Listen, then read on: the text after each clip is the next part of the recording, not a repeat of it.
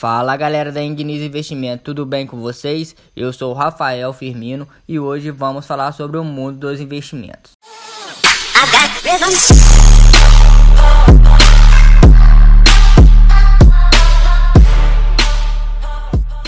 Antes de iniciar, eu quero falar com vocês que vamos voltar agora com o podcast a todo vapor. Tava com alguns problemas técnicos, mas já está sendo resolvido.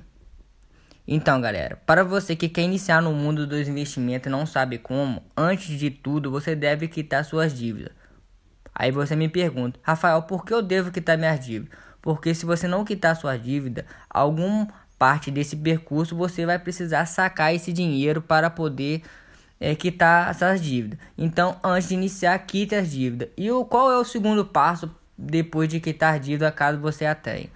É criar um fundo de emergência. Por que um fundo de emergência? O fundo de emergência serve para quando tiver um imprevisto. Alguém da sua família adoeceu, você perdeu o emprego ou algo do tipo. Aí você vai poder pegar esse dinheiro de fundo de emergência e poder fazer o que, o que dever fazer com ele.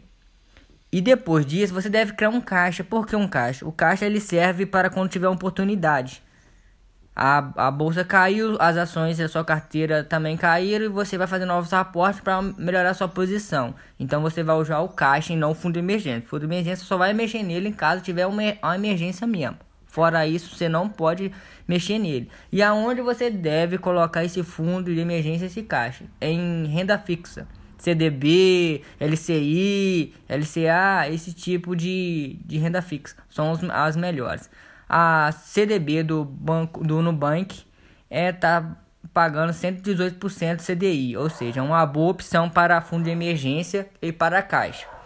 É importante que você faça aportes mensais para ter uma consistência melhor no, no mundo do investimento. Então, todo mês você separa uma quantia, seja pouco, pode ser 30 reais que for, 50, mas todo mês você vai fazer um aporte mensal para poder prosseguir e ter uma consistência melhor nesse mundo. Então, galera, o, o nosso podcast de hoje é sobre iniciando o mundo do investimento. Né? No caso, vamos falar um, um próximo podcast sobre indicadores e como investir.